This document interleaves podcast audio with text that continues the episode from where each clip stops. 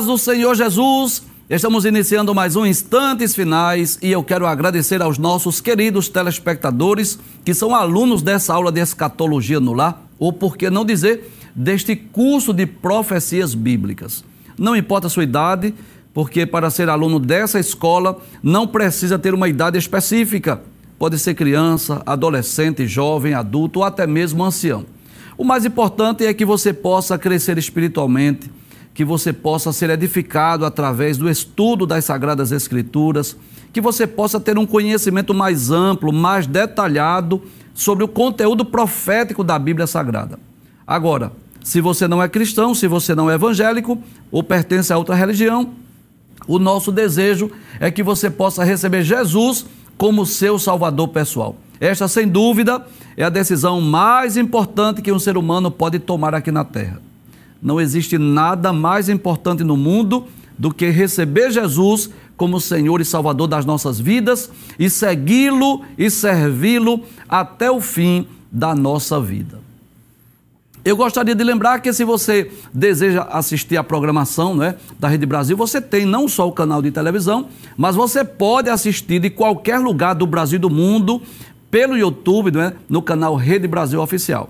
Se você tem parentes, amigos em outros estados, talvez até mesmo em outros países, por favor, divulgue a nossa programação para que o maior número de pessoas possam ser abençoadas através da programação da Rede Brasil.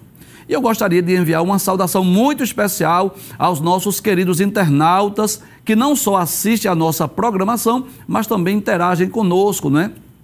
Enviando mensagens pelo chat. E se você tem alguma dúvida, se você deseja fazer alguma pergunta, a melhor maneira, você já sabe, é enviar o WhatsApp para nós. O número é o 994661010. Que Deus te abençoe, que as bênçãos de Deus continuem sendo derramadas sobre a sua vida, sobre a sua família.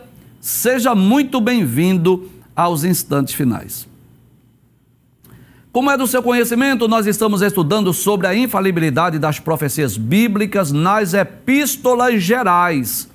Nós já estudamos algumas profecias na epístola aos Hebreus, na epístola universal do apóstolo Tiago, nas duas epístolas de Pedro, e hoje vamos estudar uma profecia que está registrada na primeira epístola do apóstolo João. Isso.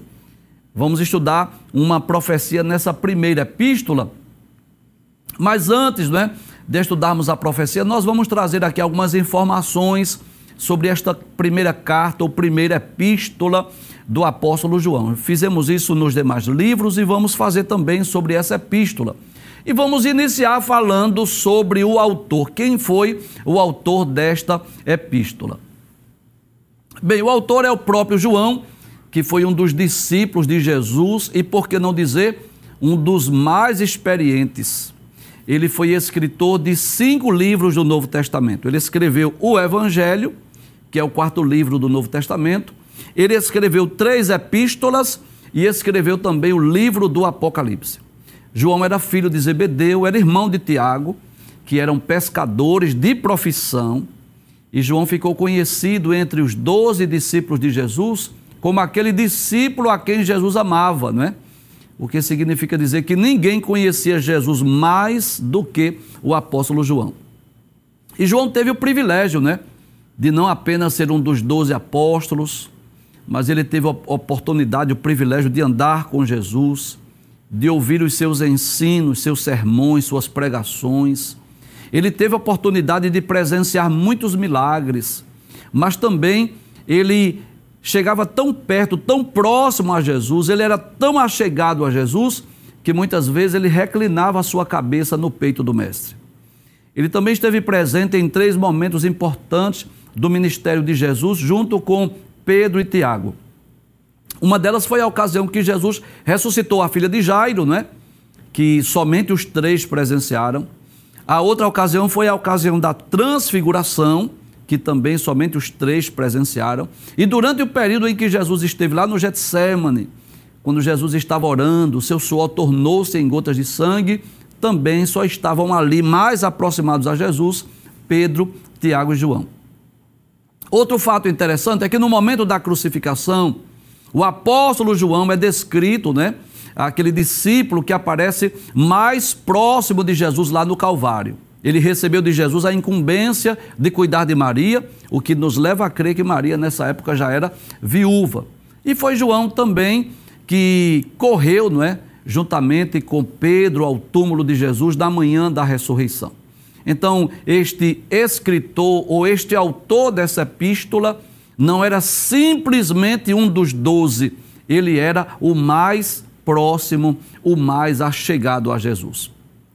Esta primeira epístola de João foi escrita por volta do ano 85 a 95 depois de Cristo, e o seu tema principal é a verdade e justiça. São os temas principais que João vai abordar nessa sua primeira carta ou epístola. E João tinha ao menos dois propósitos ao escrever essa primeira carta. O primeiro era combater as heresias dos falsos mestres. Inclusive, nós vamos falar sobre isso hoje. O perigo das heresias, dos falsos ensinos. João escreve com esse objetivo: combater os falsos ensinos, as falsas doutrinas dos falsos mestres. Mas ele também tem o objetivo de exortar a igreja a permanecer em Cristo, tendo uma vida baseada na fé, no amor, na justiça. Então, era uma carta ou epístola muito breve, com cinco capítulos, mas com conteúdo doutrinário muito importante tanto para corrigir os erros, alertar, advertir sobre o perigo das heresias, dos falsos ensinos, mas também exortar os crentes a permanecerem fiéis a Cristo. Se você tem uma Bíblia aí em suas mãos, você pode até conferir comigo. No primeiro capítulo, ele primeiro vai dizer que a vida se manifestou na carne. Ele vai falar sobre a encarnação de Jesus. E vai falar ainda que Deus é luz e aqueles que não andam na luz não têm comunhão com Deus. E ainda no capítulo 1, ele vai falar sobre a confissão dos pecados e o perdão por Cristo. No capítulo 2, João vai falar sobre a observação dos mandamentos, sobre o amor fraternal, sobre a separação do mundo, vai falar sobre os anticristos, que é um dos temas que vamos abordar hoje. No capítulo 3, ele vai falar sobre os filhos de Deus, os privilégios do filho de Deus. No capítulo 4, ele vai falar sobre os falsos profetas. Também vai dizer que Deus é amor e devemos amar a Deus e aos nossos irmãos.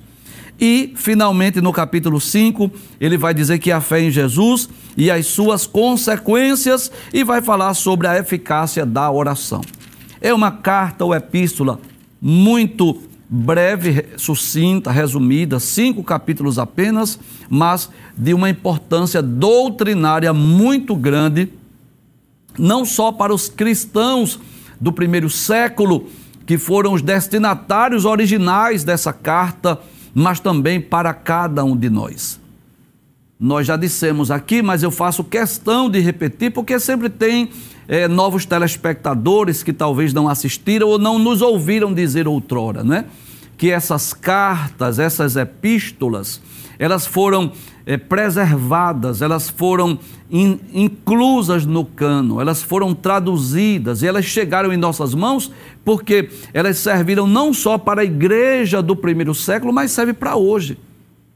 Quando nós estudamos essas cartas, nós não estudamos apenas no sentido histórico para saber ou para descobrir o que estava ocorrendo com a igreja do primeiro século. Não, não só isso não. Mas nós estudamos também no sentido doutrinário. Eu posso dizer que essa recomendação, essas recomendações de Deus através do apóstolo João, que promoveu crescimento, edificação à igreja do primeiro século, alertando, advertindo os cristãos acerca do perigo das heresias, dos falsos ensinos, dos falsos mestres, também servem de vacina para nós hoje. Lendo essa epístola, nós também somos exortados, advertidos a termos cuidado com as heresias, com os falsos ensinos, com as falsas doutrinas, com os falsos mestres que hoje estão em muita evidência. Os falsos mestres estão presentes aí através da mídia, dos meios de comunicação, ensinando heresias antidoutrinas, não é? Porque uma heresia já é uma, uma doutrina antibíblica, mas ensinando suas heresias ou suas doutrinas antibíblicas, levando muitas pessoas à destruição, à perdição eterna, exatamente por conta dos seus falsos ensinos. E também essa epístola nos exorta a vivermos né, em Cristo, a sermos justos, a amarmos uns aos outros, enfim, ele fala sobre a prática da vida cristã. Mas qual é o tema que nós vamos estudar hoje? Um tema que eu considero importante, interessante, porque nesta primeira epístola, João vai falar sobre o anticristo e os anticristos. Que coisa interessante. Nós vamos estudar sobre esse termo, o que significa o termo anticristo, e vamos estudar tanto no, no, no, no singular, anticristo, como também no plural, anticristos. Qual é a diferença, professor? Entre anticristo e anticristos, nós vamos falar sobre isso hoje. Vamos estudar somente dois versículos, que é o capítulo 2, os versículos 18 e 19. E vamos hoje também falar um pouco sobre algumas heresias que estavam presentes na igreja, se infiltrando na igreja nos primórdios da fé cristã. Vamos falar um pouco sobre o gnosticismo. Talvez você já ouviu falar desse movimento herético que surgiu no primeiro século da era cristã e estava se infiltrando na igreja. Vamos falar um pouco sobre esse gnosticismo que estava se infiltrando, não é de uma forma sutil na igreja. Abre a tela mais uma vez. Então aí à sua esquerda, claro, uma imagem média meramente ilustrativa do apóstolo João escrevendo esta carta ou esta epístola, e à sua direita, uma imagem também meramente ilustrativa deste homem que será no futuro o anticristo ou líder político, líder mundial, mas pode representar também os hereges, os falsos mestres ou os anticristos como são descritos pelo apóstolo João. Pode passar a tela, por gentileza. 1 de João, capítulo 2, versículo 18, diz assim: Filhinhos. Bem, essa expressão, traz a tela, por favor. É uma expressão carinhosa que o apóstolo João usa para dirigir aos seus destinatários, aos cristãos do primeiro século. Quando nós estudamos as epístolas paulinas, você percebeu isso? que Paulo tratava os seus companheiros como seus filhos na fé, não é? Tito, Timóteo, Paulo trata como se fossem seus filhos. Até o próprio, é, aquele escravo foragido, Onésimo, Paulo trata como seu filho. E nós vamos ver aí o apóstolo do amor, João, ele se dirige não apenas como filho, mas como filhinhos. É um termo assim carinhoso, como que um pai se dirigindo aos seus filhos. E é interessante que esse termo, filhinhos, aparece diversas vezes nas epístolas joaninas. Por exemplo, capítulo 2, versículo 1: Meus filhinhos, estas coisas vos escrevo para que não pequeis. Versículo 12: Filhinhos, escrevo-vos porque pelo seu nome vos são perdoados os pecados. Versículo 28: e agora, filhinhos, permanecei nele, para que quando ele se manifestar, tenhamos confiança e não sejamos confundidos por ele na sua vinda. Ainda no capítulo 3, versículo 7, ele diz: Filhinhos, ninguém vos engane. Versículo 18: Meus filhinhos, não amemos de palavra, nem de língua, mas por obra e em verdade. Capítulo 4, versículo de número 4: Filhinhos, sois de Deus e já os tendes vencido. Capítulo 5, versículo de número 21. Ele diz assim: Filhinhos, guardai-vos dos ídolos. Que coisa interessante, não é? Quase todos os capítulos João se dirige aos seus destinatários, aos cristãos do primeiro século, como os seus filhinhos. E João demonstra com esse termo o cuidado que ele tinha para com a igreja de Cristo, para com aqueles que eram salvos, para com aqueles que eram seus filhos na fé. E é como se ele se considerasse a igreja como seus próprios filhos, e ele se dirige com muito carinho, filhinhos. Então nós podemos perceber aí o amor, o cuidado, o zelo, o carinho que João tinha para com a igreja, para com a noiva de Cristo, para com aqueles que abraçaram a fé. Veja que ele tratava como se fossem filhinhos, com essa, com essa expressão carinhosa. E permita-me dizer isso, que infelizmente estamos vivendo dias em que muitas pessoas que se intitulam de bispos, de apóstolos, de pastores, que às vezes estão muito mais interessadas nos benefícios, nos privilégios, pelo título, pela função que exerce, do que mesmo cuidar das ovelhas de Cristo, dos servos de Deus. Mas observe que o apóstolo do amor se dirige à igreja como os seus filhinhos, como se fossem os seus próprios filhos, como se fosse gerado por ele mesmo. Volta ao texto mais uma vez, por gentileza. Aí ele diz: Filhinhos, é já a última hora. E talvez alguém pergunte, professor, me explique isso aí, por favor. Porque faz dois milênios, ou quase dois milênios, que João escreve essa epístola. E João diz: Olha, é já a última hora, e já fazem dois milênios, professor, me explique. Bem, nós já dissemos em programas anteriores que o Espírito Santo sempre trabalhou no coração dos crentes, preparando a igreja para a iminência do retorno de Cristo, para que os, os cristãos jamais vivessem uma vida desapercebidas, descuidadas, mas que vivessem naquela expectativa do retorno, da volta de Cristo, que o retorno de Cristo poderia ocorrer a qualquer momento, a qualquer instante.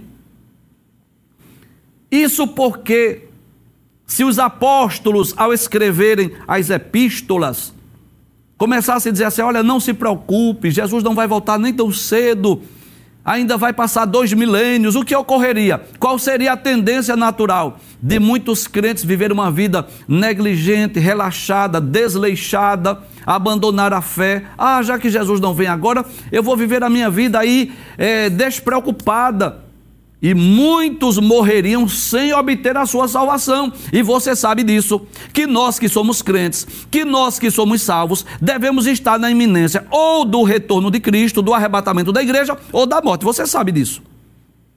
Nem sempre a morte manda aviso, você sabe. Eu digo nem sempre a morte manda aviso, porque às vezes a pessoa está debilitada, está doente, os médicos começam a, pre a, preparar a família, olha, não tem muito tempo de vida, a situação é grave, o que nós poderíamos fazer, nós fizemos, e a família já vai se preparando. Você sabe disso, mas às vezes a morte chega de forma inesperada. E por isso nós devemos estar prontos, preparados. E eu percebo isso ao ler a Bíblia Sagrada que o Espírito Santo sempre colocou no coração da igreja essa expectativa que estamos vivendo nos últimos tempos, que esta já é a última hora. Para quê? Para que nós estejamos na iminência do retorno de Cristo. Porque se a morte chegar, ou se Cristo voltar enquanto estivermos em vida, né? Cristo voltar enquanto estivermos vivos, nós possamos ter a certeza da nossa salvação. E se nós viermos a óbito, viermos a morrer, a nossa salvação também esteja garantida.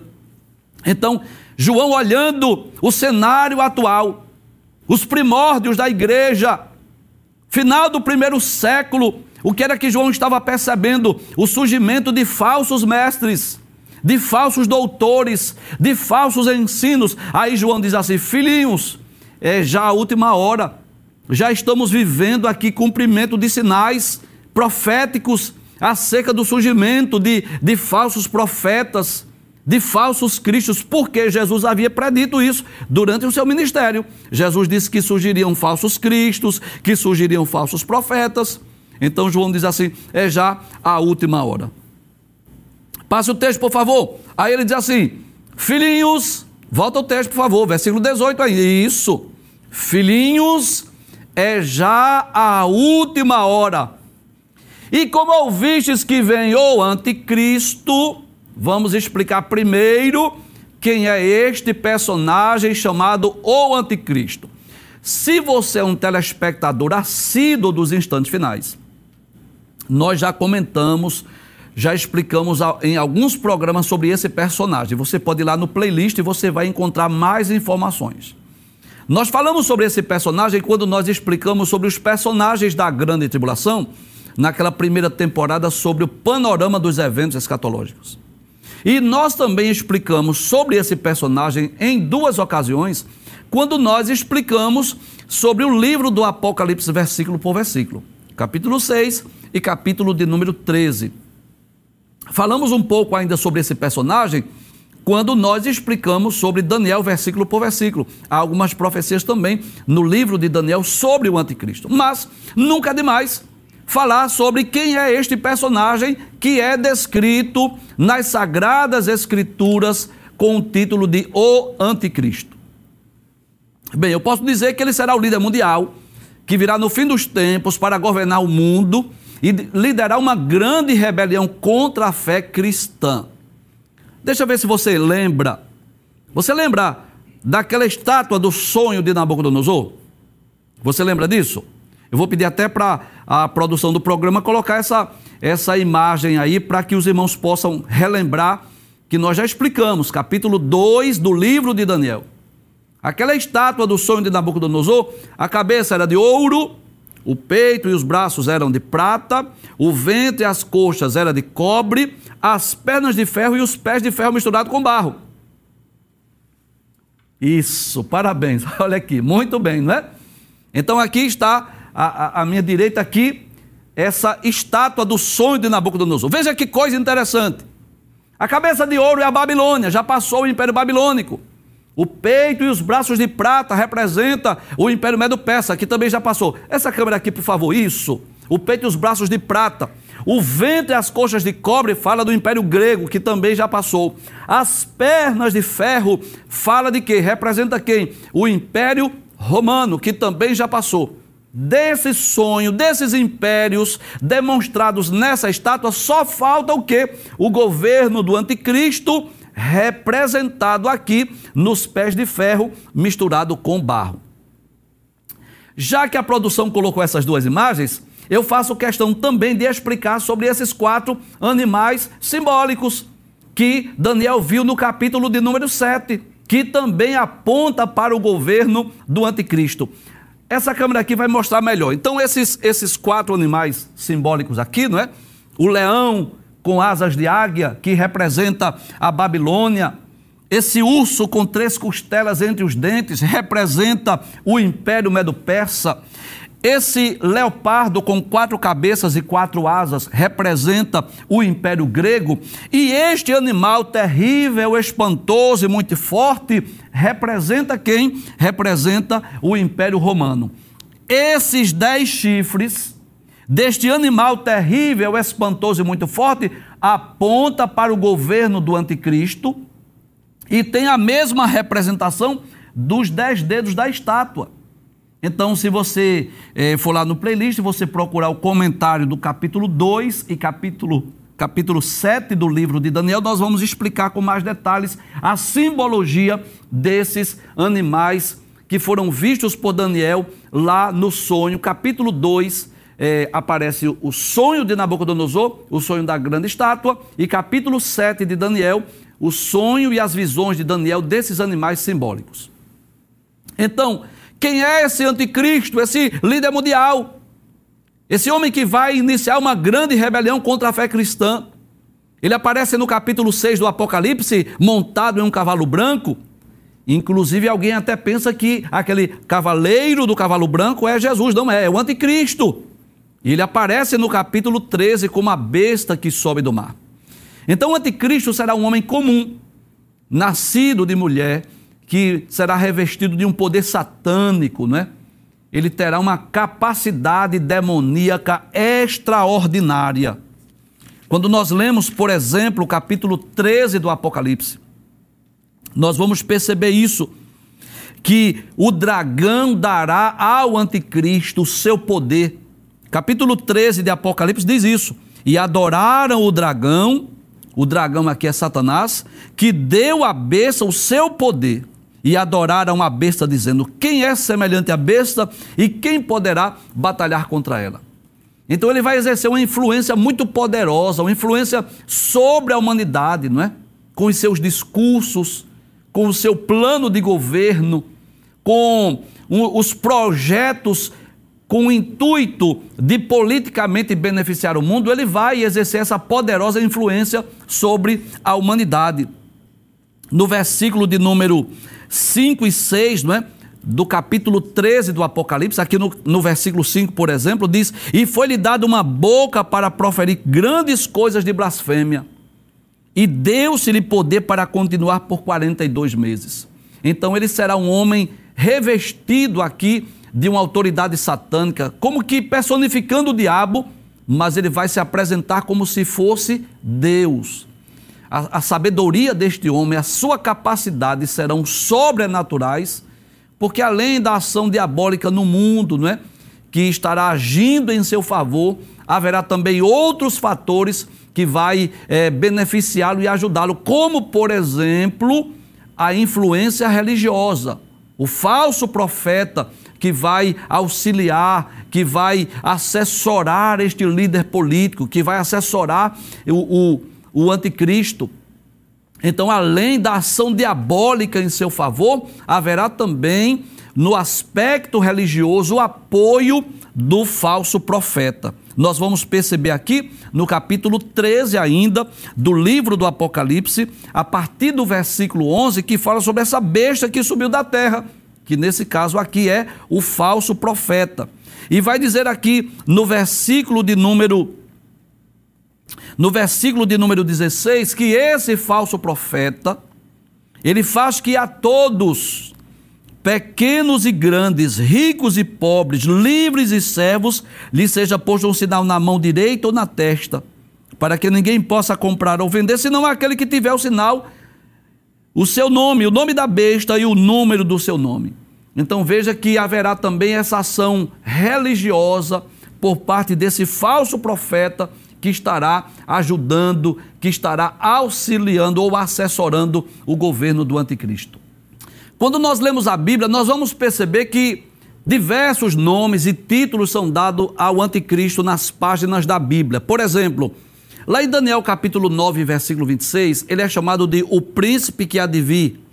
Na segunda epístola de Paulo aos Tessalonicenses, capítulo 2, versículo 3, ele é chamado de o homem da iniquidade. No mesmo texto, versículo de número 3, ele é chamado também de filho da perdição. No versículo 8, ele é chamado de iníquo.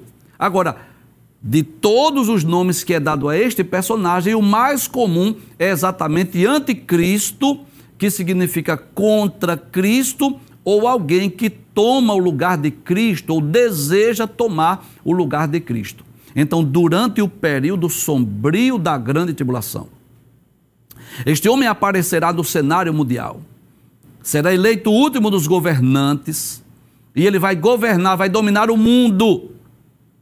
E as pessoas do mundo inteiro vão olhar para ele como se ele fosse o salvador do mundo. E os judeus olharão para ele como se ele fosse o Messias esperado. Você sabe disso, que os judeus rejeitaram o verdadeiro Messias e ainda estão aguardando o Messias. Por isso que os judeus, que são ortodoxos, que não são messiânicos, eles só crê no Antigo Testamento, não crê na inspiração do Novo Testamento. Então, quando esse homem surgir no cenário mundial, muito possivelmente ele vai trazer um pacto de paz entre as, entre as três religiões monoteístas, judaísmo, islamismo e cristianismo, e ele vai fazer um pacto de paz por sete anos, ele será visto pelas pessoas do mundo inteiro, pelos gentios como sendo o salvador do mundo e será visto pelos judeus como sendo o próprio Messias. Por isso ele é descrito na Bíblia como o anticristo, que significa contra Cristo ou alguém que deseja tomar o lugar de Cristo. Mas que coisa interessante. O apóstolo João Escrevendo a sua primeira epístola, ele não fala apenas do anticristo. Abre o texto mais uma vez, ele diz: Filhinhos, é já a última hora, e como ouvistes que vem o anticristo, ou seja, esse líder político que vai surgir no cenário mundial no final dos tempos, João diz: também agora muitos se têm feito anticristos. Observe agora que ele está se referindo no plural. Então, lendo essa primeira epístola de João, nós percebemos isso, a clara diferença entre os termos anticristo no singular e anticristos no plural. Deixa eu explicar o motivo. Quando o apóstolo João usa o termo no singular anticristo, ele está falando de quem? Isso, parabéns. Do líder mundial, que virá no fim dos tempos, que irá governar o mundo, que vai iniciar uma grande rebelião contra a fé cristã. Mas quando João fala é, no plural de anticristos, como nesse texto que nós estamos lendo, ele está falando de quê? De falsos mestres. Ele está falando dos gnósticos, que se, infiltra, se infiltraram na igreja, que estavam negando a divindade de Cristo.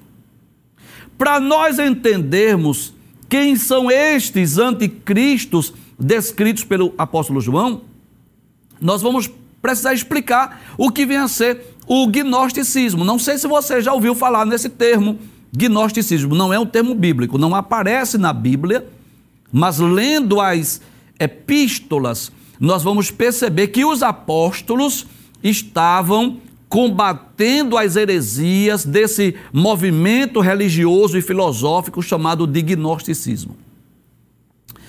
O gnosticismo talvez tenha sido a heresia mais perigosa que ameaçava a igreja primitiva durante os três primeiros séculos. Esse termo gnosticismo se origina lá do grego gnosis, que significa saber ou conhecimento ou sabedoria. Então os gnósticos, eles tinham doutrinas contrárias à Bíblia. Por exemplo, eles acreditam que possuem um conhecimento mais elevado, não da Bíblia, não das Escrituras, mas um conhecimento adquirido por algum plano místico. E se considerava assim como se fosse uma classe privilegiada, devido a ter esse conhecimento que eles consideravam superior e um conhecimento mais profundo de Deus. Então começa aí. A porta aberta para as heresias do gnosticismo começa aí. Porque eles estavam se vangloriando de uma sabedoria que não estava baseada nas Sagradas Escrituras, que não estava baseada na inerrante e infalível palavra de Deus.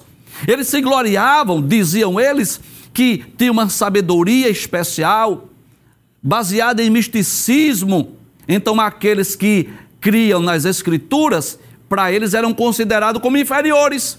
Eles se consideravam superiores por, porque diziam ter essa sabedoria especial. E daí surgem as heresias. Não dá para nós citarmos todas, mas deixa eu dizer aqui algumas heresias do gnosticismo. Primeiro, as heresias estavam baseadas principalmente sobre a pessoa e obra de Cristo.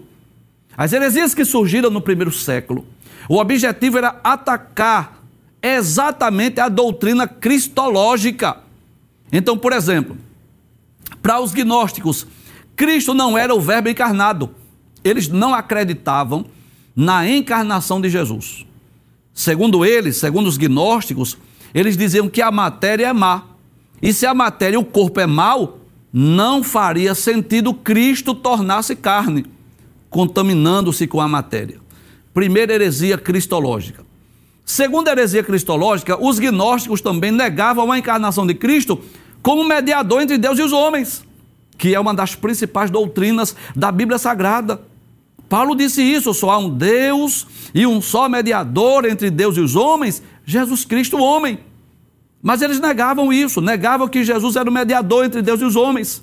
Eles consideravam o mundo totalmente mau e por isso a encarnação de Cristo não, não poderia ser real, não era uma realidade. Além disso, eles negavam também o papel salvífico de Cristo como único redentor da humanidade. Veja que as doutrinas do gnosticismo tinham por objetivo pôr em dúvida acerca da pessoa, da obra que Cristo realizou. Eles chegavam, inclusive, a dizer que havia muitos salvadores. Jesus não era o único mediador, porque havia muitos salvadores. E é por essa razão muito, né, muito necessária e evidente que o apóstolo João escreve não só o evangelho, se você ler o evangelho escrito por João, por exemplo, você vai perceber isso. Que dos quatro evangelistas, dos quatro evangelhos, João é aquele que mais se detém a, a defender a cristologia, a falar sobre a divindade de Cristo. Então o apóstolo João, bem como o apóstolo Paulo, o apóstolo Judas e outros apóstolos, Pedro, por exemplo, ao escrever essas epístolas, eles combateram essas heresias, esses ensinos deturpados que eram pregados, que eram ensinados por esses mestres gnósticos que estavam se infiltrando na igreja. Volta ao texto mais uma vez, por gentileza. Ainda no versículo 18, isso. Aí João diz: Filhinhos, como que diz assim, meus filhinhos, já estamos na última hora. E como ouvistes que vem um anticristo, ou seja, esse líder político que vai governar o mundo, também agora muito se tem feito anticristos, ou seja, muitos hereges, falsos mestres, ensinando suas heresias, seus falsos ensinos, negando a encarnação de Cristo, negando que Cristo seja o nosso Salvador, negando que Cristo seja o, o aquele que é mediador entre Deus e os homens. Aí ele diz: por onde conhecemos que é já a última hora. Isso nos leva a crer que está, estamos vivendo os últimos momentos da igreja. Passe o texto, por favor, versículo 19. Olha aí onde está o perigo. João diz: saíram de nós, mas não eram de nós. É como se João dissesse assim: traz a tela, por favor. Estes hereges, esses falsos mestres, esses falsos líderes religiosos que estão em, se infiltrando na igreja, que estão nas heresias, ensinando as heresias, deturpando a doutrina cristológica, saíram do nosso meio. Não eram pessoas estranhas da igreja, não eram pessoas desconhecidas, eram pessoas que estavam lá na igreja, que se deixaram influenciar por esses ensinos, por essas doutrinas, foram se embriagando pela, pelo ensino filosófico do gnosticismo. Abre o texto mais uma vez. Aí ele diz: saíram de nós, mas não eram de nós. Como que diz assim? Eles estavam entre nós, mas não eram nossos. Porque se fossem de nós, ou se fosse um dos nossos, ficariam conosco. Se realmente eles fossem crentes, realmente conhecedores da verdade, da sã doutrina, não se deixariam ser influenciados por essas heresias, por esses falsos ensinos. Aí ele diz: Mas isto é para que se manifestasse que não são todos de nós. E o que é que nós aprendemos aí com essa recomendação do apóstolo João?